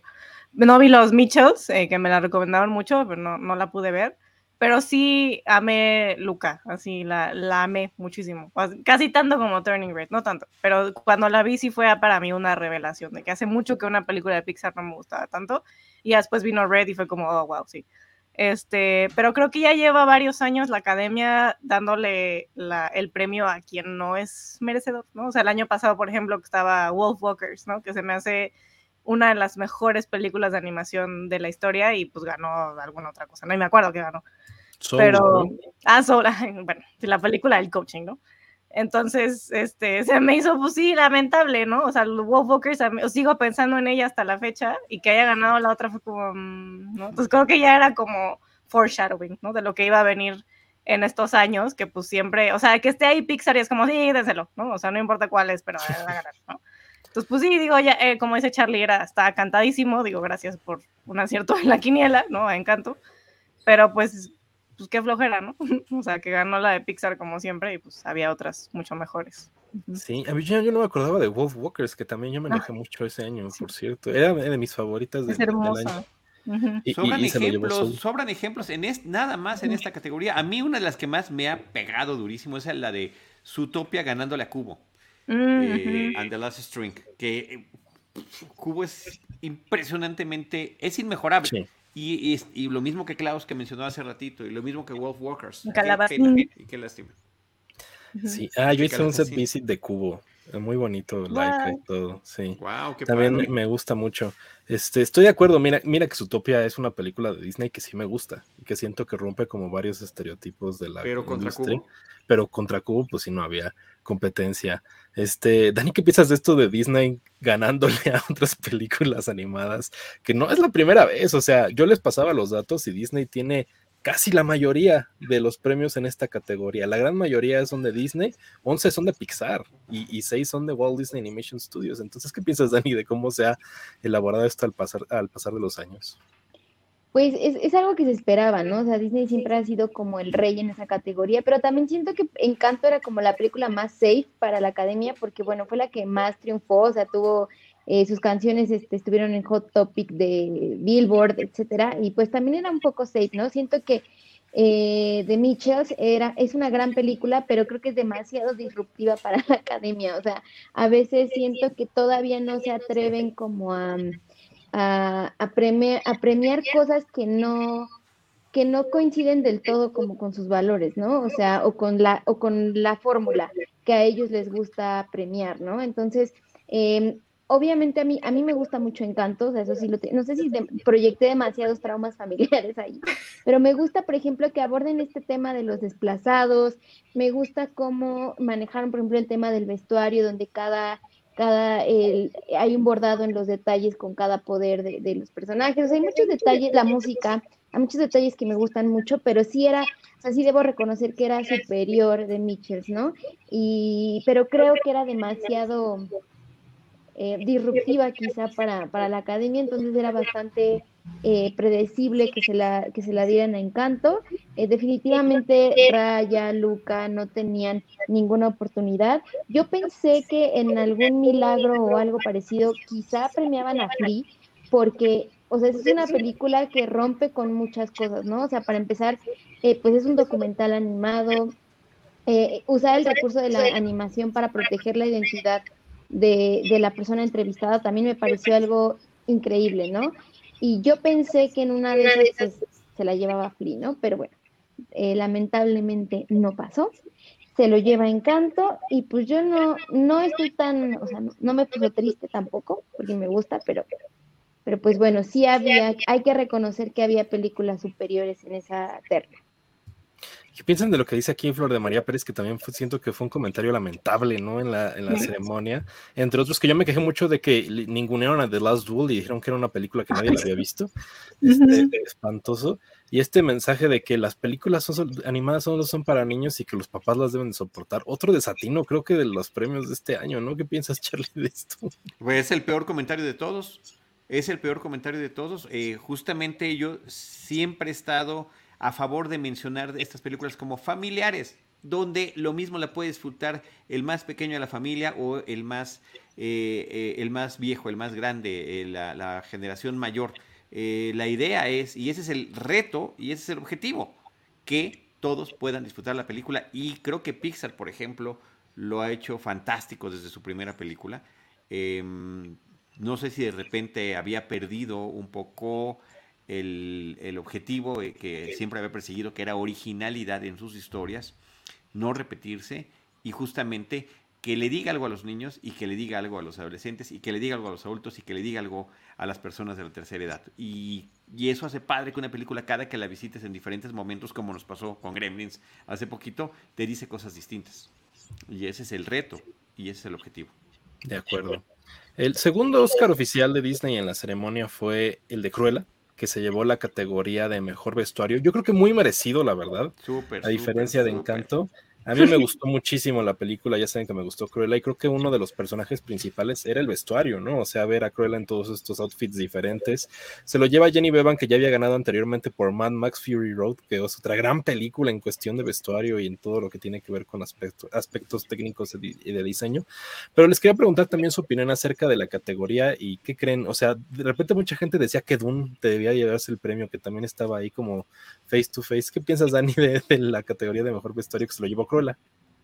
Ay, yo también fui fan de Cruella y fui fan del vestuario de Cruella y de cómo eh, es tan partícipe de la historia, ¿no? Me pareció muy creativa la forma en la que incluyen el vestuario en esta película, eh, porque, te, o sea, te dice algo, ¿no? O como ocurrió en Mad Max, ¿no? Por ejemplo, con, con los atuendos de, las chicas, con el cinturón de castidad ahí siendo pateado, o sea, da un mensaje, ¿no? Y creo que en Cruella también pasa, pasa esto, entonces yo estoy muy feliz y conforme con ese Oscar. Dune pues estuvo bien, pero realmente creo que ahí hay, digamos que hay un montón de cosas que hacen que la película funcione y el vestuario pues es una más de, es una pieza más en ese rompecabezas y no tiene como mucha más relevancia que la fotografía o que la edición, ¿no? O que el guion. Eh, entonces creo que, y en el caso de Cruella creo que sí, ¿no? O sea, creo que hay una importancia muy, muy, muy grande del vestuario en la película y por eso yo estoy muy feliz con ese premio. ¿Qué piensas, Jimena, del, del, premio al mejor vestuario, que fue el único segundo oficial de Disney en la ceremonia, aparte de los agregados de Fox? Pues fíjate que no vi ninguna de las nominadas. O sea, vi así como, es que no, no, no no pude ver Dune, no pude, no. De por sí no me gusta el sci-fi y esa vi que duraba como casi tres horas y no me gusta nada este Chalamet, entonces dije no, no. Y la de Cruella, pues no me, tampoco me gustan estas de Disney que intentan contar la historia de una villana o de alguien más, así como la de Maléfica o esas se me hacen como, no, o sea, no, ¿no? Entonces, la verdad no vi ninguna, pero al parecer es la que, o sea, era la favorita, entonces estuve bien la quiniela y se veía que se lo merecía, ¿no? Entonces, pues, qué, qué bueno. pues no, no, no, no la vi, entonces, pero confiaré en ustedes. Y tú, Charlie, ya nada más para terminar nuestra categoría, ay, se metió aquí producción, para terminar la categoría de, de, mejor vestuario. Estaba West Side Story, estaba Nightmare Alley, la de Guillermo del Toro, estaba Dune y estaba Cyrano. Creo que Cyrano es la única que no he visto de estas cinco películas, pero mi corazoncito estaba sin duda con Cruella. Eh, una película que se trata de una diseñadora de ropa, pues por supuesto que merecería, si estaba bien hecha, y lo está, que fuera la que, la que se llevara este premio. Uno de los aspectos protagónicos de la cinta es justamente la creatividad que tiene Cruella para elaborar sus diseños. Y por otra parte está los otros diseños, digamos, de moda que se están presentando a lo largo de la película, más el vestuario de todos los personajes. O sea, es un festival, eh, es un festín para esta que es una de las áreas importantísimas de la producción fílmica, que es la de vestuario. Inclusive Cruella me gusta tanto que creo que pudo haber estado nominada en algunas otras categorías, incluyendo diseño de producción. Es una película que me pareció muy divertida y que me sorprendió en su momento y celebré muchísimo el que haya sido... Em, pues que haya, que haya recibido este premio. Me gustó muchísimo Jenny Vivan recibiendo el, el, reconocimiento, eh, platicando de lo que traía puesto, explicando qué, qué, es lo que significaba el graffiti que tenía en las mangas, porque no tenía botones, etcétera, etcétera. Entonces está, está padrísimo. Ella que ha sido tantísimas veces nominada, este es su tercer Oscar, el, el anterior ya lo habías mencionado, y en el 87 se ganó el de A Room with a View. Entonces, pues es una veterana de esta profesión y, eh, y creo que justísimo y lo celebré muchísimo. Me encantó que ganara ella. Oye, gran película Room with a View que ya no me acordaba con Helena Bonham Carter. No sabía que Jenny Vivian hacía el vestuario de la peli. Lo hizo y, y, lo ganó además. Entonces, pues, okay. pues eso está, está increíble. Ok, ok. Bueno, eh, vamos a pasar a las otras películas ganadoras. Entonces, hay, a ver, aquí quiero saber la opinión de Charlie del Río, porque hemos tenido esta digamos, conflicto eh, que hemos mencionado en varios programas. Hubo varios Oscars que se llevó Fox y Fox Searchlight, Searchlight eh, uh -huh. en la ceremonia. Entonces, Charlie, ¿qué tanto de Disney son? O sea, ¿tú los considerarías ya como ganados para The Walt Disney Company? ¿Cómo está ahí la onda? O sea, formalmente lo son porque es un conglomerado que ha comprado todas estas empresas y los tiene, pero creo que cuando gente como nosotros cuatro que estamos aquí, eh, llenando el cuadrante, como dijeron al inicio, eh, vemos este tipo de películas, pues cuando decimos Disney es Disney clásico, Disney lo que está haciendo, lo que está produciendo directamente bajo ese sello, bajo el sello de Disney. Pixar, pues que era una alianza y que después lo compraron, pues termina llevando siempre el logotipo de Disney al principio. Yo creo que esa sería como la gran diferencia que podríamos, que podríamos mencionar. ¿Son eh, premios de ellos? Sí, son de ellos porque el conglomerado en el organigrama pertenece a la compañía. Pero hay que decirlo que inclusive algunos de estos proyectos llevaban mucho tiempo en desarrollo, en producción y en exhibición, desde inclusive antes de que fueran adquiridos. Entonces, eh, pues son suyos por derecho, pero no me parece que sean representativos como dijimos y como tú dijiste. Los únicos dos premios de Disney y Disney, pues son el de Cruella y el de Encanto. Sí, de acuerdo, pero yo creo que no está de más que los mencionemos, nada más para ah, no, sí, claro, de, sí, de, premios que, también tiene la compañía, que incluso yo les pasaba uno como histórico de Disney, y había premios de Miramax, de Touchstone, de todas las divisiones que estaban ahí, la desafortunada Miramax que hizo casa, cara ahí Charlie, ¿no? Sí, no, es que es este inacabable, o sea, si lo ves así es inacabable. Sí, de acuerdo. Entonces, este, eh, tenemos eh, eh, las categorías, creo que me estoy doblando, ¿me estoy escuchando doblado? No, no, sí, ¿no? Sí, un poquito, sí. Ajá, no sé por qué. Pero no sé qué pasó ahí.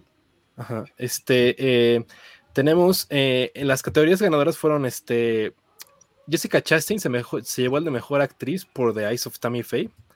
Eh, mejor un maquillaje y peinado, que ya también lo, mencionaba yo hace rato porque sentía que también podría ganar Cuela, pero también se lo lleva de Eyes of Tammy Faye y lo reciben Steve, Stephanie Ingram, Linda Dowds y Justin Riley, ¿no?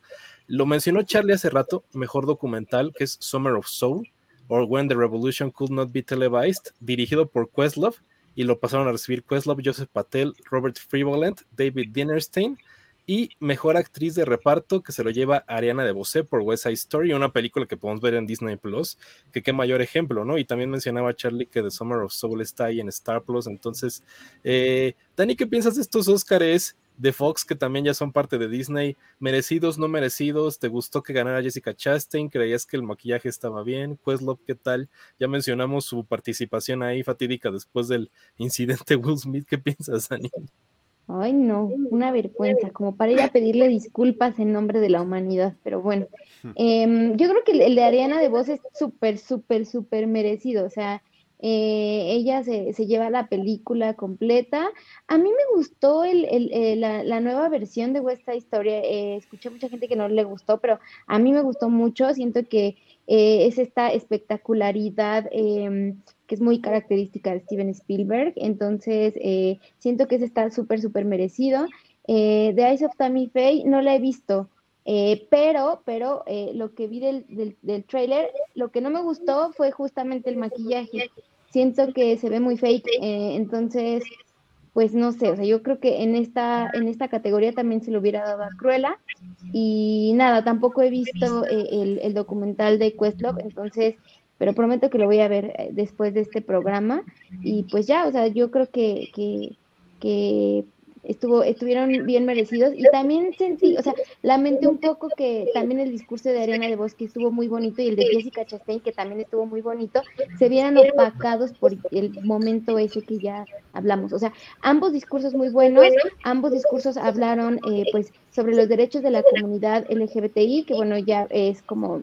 Eh, era el, el, elefante blanco en la sala de Disney, em, por, por, cosas que ya habíamos abordado, sobre la ley esta de Florida de Don't Say Gay. Entonces me pareció muy importante que las dos actrices se posicionaran sobre este tema y es terrible que pues justamente nadie haya puesto atención a eso, porque Will Smith pues, cacheteó a, a, Chris Rock, ¿no? Pero bueno. ¿qué piensas de estas categorías de Fox ganadas? Pues, justo como dice Dani, a mí se me hizo bien fake el maquillaje de Tammy Faye. Digo, no vi la peli, pero de, la, de los cortos que he visto fue como, pues, ok, ¿no? O sea, se me hizo más, eh, ¿cómo se? Impactante la transformación de hace unos años en esta película de Bombshell, de Charlize Theron, ¿no? Que era Megan Kelly, que se ve súper diferente y que de por sí Charlize Theron siempre hace eso, ¿no? Como que se ve diferente. Entonces, sí, el maquillaje, pues digo, se ve raro, pero pues no sé, igual en la película no se nota, no sé. Este, pero del de Questlove me dio mucho gusto porque no, no he visto el documental tampoco, se está en, en mi lista, pero yo quiero mucho a Questlove porque salió en Tic Tic Boom, no digo, de por sí ya estaba en la banda, está en el programa de Jimmy, en alguno de los dos, Kimmel, Fallon, no sé.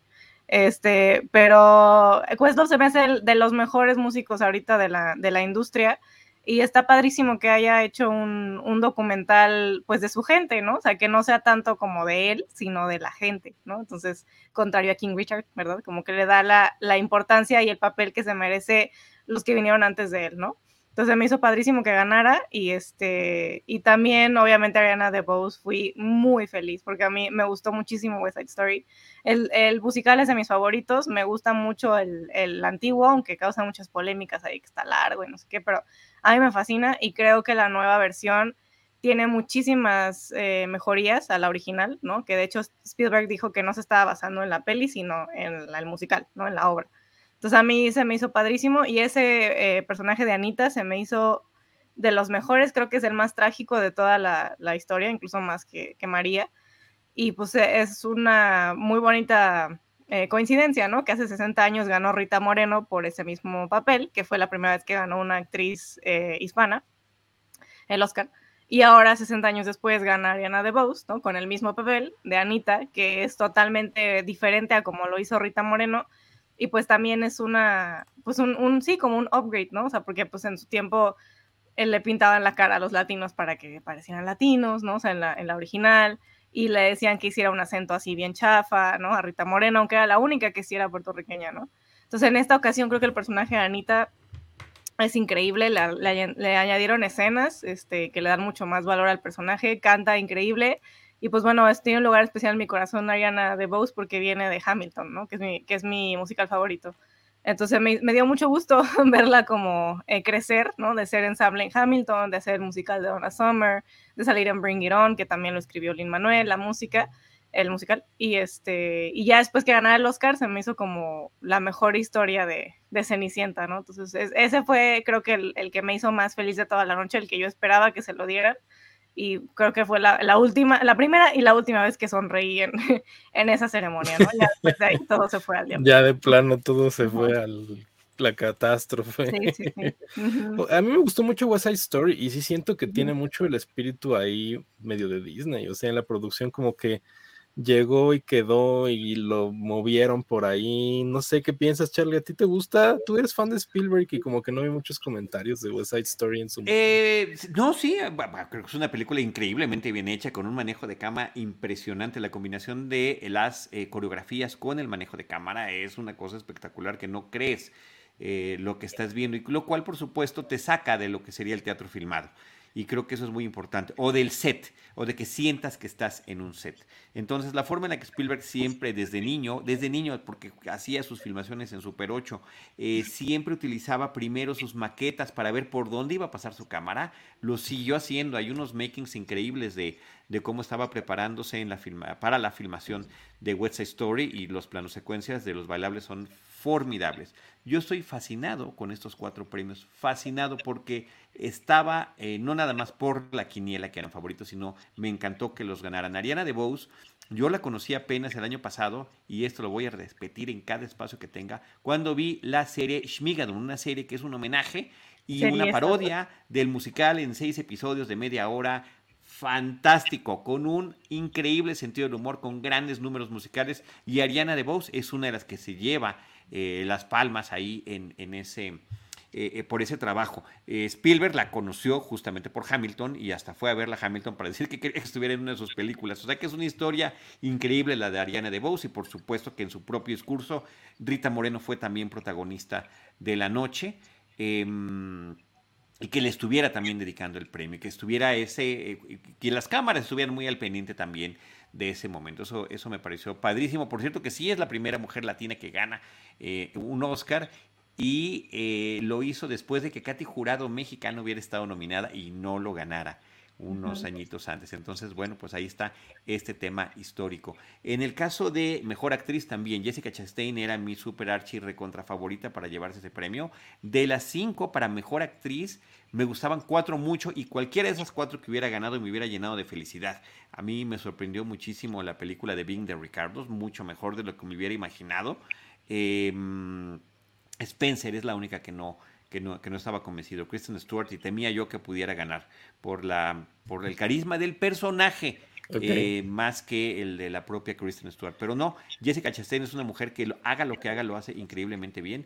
Y el, la transformación de ella en Tammy Faye, que es, es, fue una predicadora televisiva en Estados Unidos, es increíble porque la van presentando, yo sí tuve oportunidad de ver la película y la van presentando a lo largo de muchos años y ella era un personaje, la Tammy Faye original, así exótico y original y se, excesivo en su maquillaje, inclusive tenía cosas que estaban ya en algún momento de su edad ya tatuadas, que ya ni siquiera era, era sobre los tatuajes, ya se maquillaba, ya ves que se ponen aquí en las, en las cejas, por ejemplo, es una, es una técnica que existe. Entonces, eh, increíble porque se compenetra tanto Jessica Chastain en el personaje que se complementa con el maquillaje. No al revés, no que el, ah, el maquillaje como un disfraz te permite actuar de otra manera. No, ahí sí se nota que el, poder interpretativo de Jessica Chastain estaba a todo lo que da y me llenó de felicidad que se llevara ese reconocimiento. esos cuatro premios me encantaron. Oye, ah, y perdón, y el de Summer of Soul. Eh, claro, que, es la película que estoy recomiendo y recomiendo, Tanto así que creo que ya lo dije y lo voy a reiterar. El próximo Cinemanet, que es mañana a las 7 de la noche, está dedicado a esta película de Summer eh, of Soul. Eh, o por qué la revolución no fue televisada. Y vamos a llevar a un fan de Questlove, que es Rana Funk, y vamos a llevar a un oh. experto en música de jazz y de música de soul y de música gospel, que es Eric Montenegro, que es eh, conductor y locutor de Horizonte FM, esta estación de Limer, dedicada desde hace muchísimo tiempo al jazz, más el equipo Cinemanet que estaremos por ahí. Oye, Charlie, Qué programazo, ¿eh? Sí, ¿eh? Este, quería hacer dos acotaciones que me sorprenden. Eh, menciona a Charlie que le gustó Bing de Ricardos. A mí también me gustó, pero la mayoría de las personas que he visto la han odiado, Charlie. Pues no sé por qué, no sé por qué. A ver, por eso me gustó el discurso de Amy Schumer al principio de los orcas. Estuvo puntualizando cosas que son irónicas. Eh, hablan, ay, vamos a celebrar la gran trayectoria en los deportes de las hermanas Williams. Hablemos de su padre, ¿no? O vamos a hablar de esta mujer que fue fantástica en la comedia estadounidense y fue la que le dio forma a la, al sitcom, pero que no sea chistosa la película, ¿no? Es un drama. Entonces sí, este, Amy Schumer estuvo contrapunteando estas cosas, estas, o los de Don't Look Up, pues Don't Look Up no buscaron las reviews, Nadie sabía que, a nadie le estaba gustando la película. Por cierto, que a mí sí me gusta, ¿eh? me parece una caricatura muy divertida, un sarcasmo, como ver una caricatura en el periódico, una caricatura política. A ese nivel la veo. Entonces, este, eh, me parece que son interesantes estos apuntes que hubo en la ceremonia. Ok, miren, dos cosas. Eh, habíamos puesto este, que este programa hablara de la historia de también de Disney en el Oscar, pero yo le dije a Charlie del Río, le dije, Charlie, se va a extender. no, no, no, es que estaba planeado en dos partes. Esta es la primera parte y ya la, la, segunda parte nos vamos a extender sobre eso, porque son muchos y sí podríamos hacer de antemano con todos los antecedentes que tú mismo nos platicaste en este momento, sí quitar los que no son propios de Disney. Podemos tener alguna liga que nos, que nos, lleve a algún lugar de, estudio de donde estén la lista completa y donde incluya lo de Miramax y donde incluya lo de Buenavista y donde incluya lo de Fox, Searchlight, etcétera, etcétera, etcétera. Pero este, sí nos concentremos en las que son de la marca Disney, vamos a decirlo de alguna manera así. Entonces, miren, vamos a hacer esto, Jimena, Dani, Charlie. Eh, a ver si podemos hacer la segunda parte de este programa, pero ahora sí, viendo toda la historia del Oscar de Disney. No sé si nos puedan acompañar y, porque lo prometimos en redes y todo. Y miren, puro Oscar de este año. Y yo le dije a Charlie, mira Charlie, nos vamos a extender. ¿Qué va a pasar? Tú pusiste, tú pusiste el desorden que dijeron, quieren platicar de la ceremonia y bueno, nos echaste a andar. Sí, ¿Qué íbamos a hacer? Yo fui testigo de eso. ¿Verdad? Que fue, que fue. Pero qué padre porque, y, me decía, este, me decía Alonso, que lo había, que lo había platicado Jimena y que, que es muy relevante. ¿Qué cómo ha evolucionado y en qué momentos y en qué categorías ha sido premiado con Oscars Disney, por sus avances tecnológicos, por su animación, por las canciones, por los scores, por los documentales. O sea, eso está increíble y creo que sí vale la pena que lo hablemos con calma. Y también que el señor Walt Disney haya sido el individuo que hasta la fecha ha, recibido el mayor número de Oscars y eso que no están contando los siete Oscaritos que le dieron con la película de Blanca y los siete enanos. Miren, para cerrar este programa quiero preguntarles algo que yo tengo una duda. Eh, para la gente que no lo sabe, Disney es partícipe en la producción del Oscar porque son televisados por ABC que es la cadena de televisión de, de, Disney en Estados Unidos. O sea, ellos son muy partícipes de la creación de todo el show, ¿no? Y se nota en los presentadores. O sea, de repente vemos a mucha gente que va a participar en películas de Disney. Estaba ahí Hailey Bailey, que va a ser la sirenita, eh, demás personajes que tienen películas ahí por estrenar y que vienen cosas de Disney. Entonces se nota mucho en los presentadores. Entonces me sorprenden cosas como que Rachel Ziegler, que era la, protagonista de West Side Story, no estuviera invitada. O que, no sé, hay mucha agenda. La realidad es que hay mucha agenda de Disney en cuanto a selección de personas que van a estar.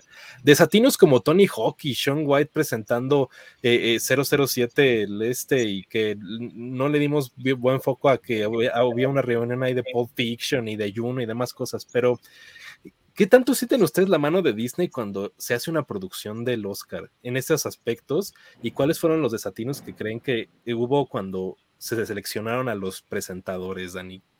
no sé qué piensas. Estás muteada, Dani. Pues,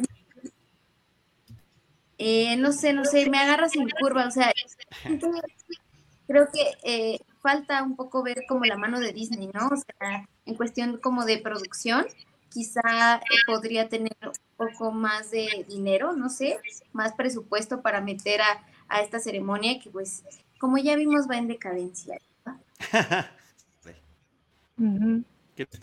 Charlie, ¿qué piensas del tema ya para cerrar? fue risa nerviosa, fue risa nerviosa.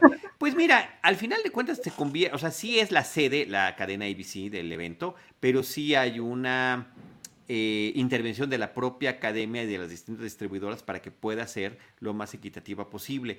Y siempre la han agarrado para que sea una especie de anticipo de muchas películas que van a ver. Ah, próximamente Fulanito y Menganito estarán en esta película. Miren, nos están presentando este, esta categoría. Eh, pero mm, yo lo que vi, eh, más que tratar de meter forzadamente a gente de Disney o de las distintas producciones de Disney, que también podrían ser las televisivas, yo creo que em, esta cosa de meter a gentes, a celebridades más que a gente de la industria fílmica. Eh, lo que se vuelve entre el reality, entre ser influencer, entre qué es lo que va a llamar la atención. Es más, por ahí estaba, que ni siquiera sé si lo voy a decir correcto, BTS, y no sé ah, qué estaban haciendo ahí. O sea, yo, así que, ¿no? O sea, el boomer diciendo, ¿qué, está pasando? se, se, cambió de canal. Hijo, cámbiale a la tele otra vez, ayúdame a ponerle. Yo estaba viendo los Oscars. Entonces, sí, era, era eso, era estar buscando con qué. Y, estuvo también ahí, se notó mucho más en lo que ustedes describieron muy bien, Dani Jimena, de esta canción de Bruno. De acuerdo, esa selección musical como que tenía que ver con Disney. Jimena, ¿qué piensas de esto ya para cerrar el programa?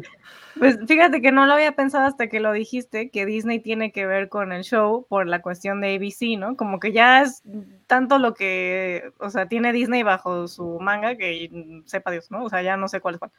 Pero sí creo que fue, o sea, un intento por jalar a otro tipo de audiencia que normalmente no vería los Oscars, ¿no? O sea, por ejemplo, esto de Tony Hawk, ¿no? Que es como, hola, ¿no? O sea, creo que también estaba ahí una de las Kardashian en la alfombra roja, y era como, pero, como, digo, no es como que sea una cosa que tú no, ¿no? O sea, no entres.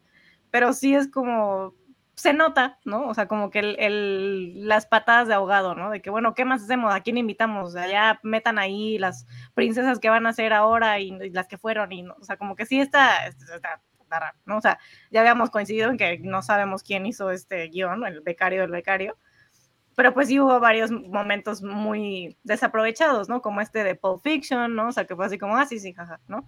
Y el del padrino. Pues, al, menos, al menos bailaron los de Pulp Fiction. Ajá, sí. Eso sí, pero sí fue como, bueno, pero dos hagan más, ¿no? O sea, y, y, lo de Juno a mí se me hizo increíble porque Juno es de mis películas favoritas y no, y ganó el, Oscar por guion hace 15 años y ni siquiera está Diablo Cody ahí, o sea, la que lo escribió. no digo, qué padre que estaban J.K. Simmons y Jennifer Garner y Elliot Page, o sea, se me hizo padrísima esa reunión, ¿no?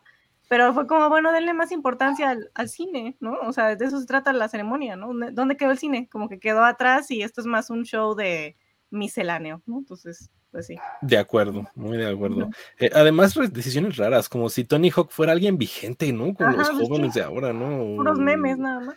Ajá, no sé, no sé qué hubo en esa organización. Ay, seguro este del el patineto este le gusta. Sí. A los chavos, mételo. Chavos. Luis Fonsi, mételo también. Sí. Este, bueno, yo creo que es hora de cerrar el programa porque si no nos vamos a extender muchísimo. Este, entonces, quedo con la promesa de que la próxima semana, si estamos todos dispuestos y disponibles, hablemos ahora sí bien de la historia de Disney en los Oscars, porque hay cosas muy destacadas. O sea, ahora que estaba haciendo yo la información, Jimena me pasó los datos de la canción y de Black Panther y demás cosas. Creo que es muy extenso y sí es muy importante cómo ha sido eh, la relación de Disney y el Oscar. Entonces, eh, muchísimas gracias, Charlie. Eh, solo para cerrar el programa, recuérdanos dónde te podemos ver y escuchar. Muchas gracias. Y si puede estar Diana Sus, sería fantástico. O sea, sería increíble que al fin estuviéramos todos para hablar de ese tema de la historia que está padrísimo. Arroba Charlie del Río, uh, Charlie del Río Series y en Cinemanet. Gracias. Jimena, muchas gracias por acompañarnos. ¿Dónde te podemos ver, escuchar? ¿Cuál es tu arroba de Twitter? Así, ah, bueno, pues gracias a, todos, gracias Charlie, ya sabe Charlie que soy su fan número uno, que, que, dicha compartir con él el micrófono. Gracias Dani, yo también tenía ya muchas ganas de colaborar contigo porque decía, ah, Dani escribe súper padre y todo lo que pone y sus memes, Entonces ya tenía ganas de estar aquí. Alon, pues bueno, nos llevamos súper bien, mil gracias por la invitación nuevamente y pues aquí estaremos eh, la semana que entra o cuando se pueda armar ese segundo programa. Me pueden leer en filmsteria.com. Tengo un texto, de hecho, reciente de West Side Story, salió la semana pasada, por si lo quieren checar. También tengo uno de Turning Red, que fue demasiado para mí, entonces tuve que escribir lo que me provocó la peli. Y también uno ya más viejito, pero pues si les gusta El Padrino y esa onda, escribí de, de Los Soprano, ¿no? Como un homenaje a mi papá. Entonces, pues si lo quieren ver ahí está en el sitio.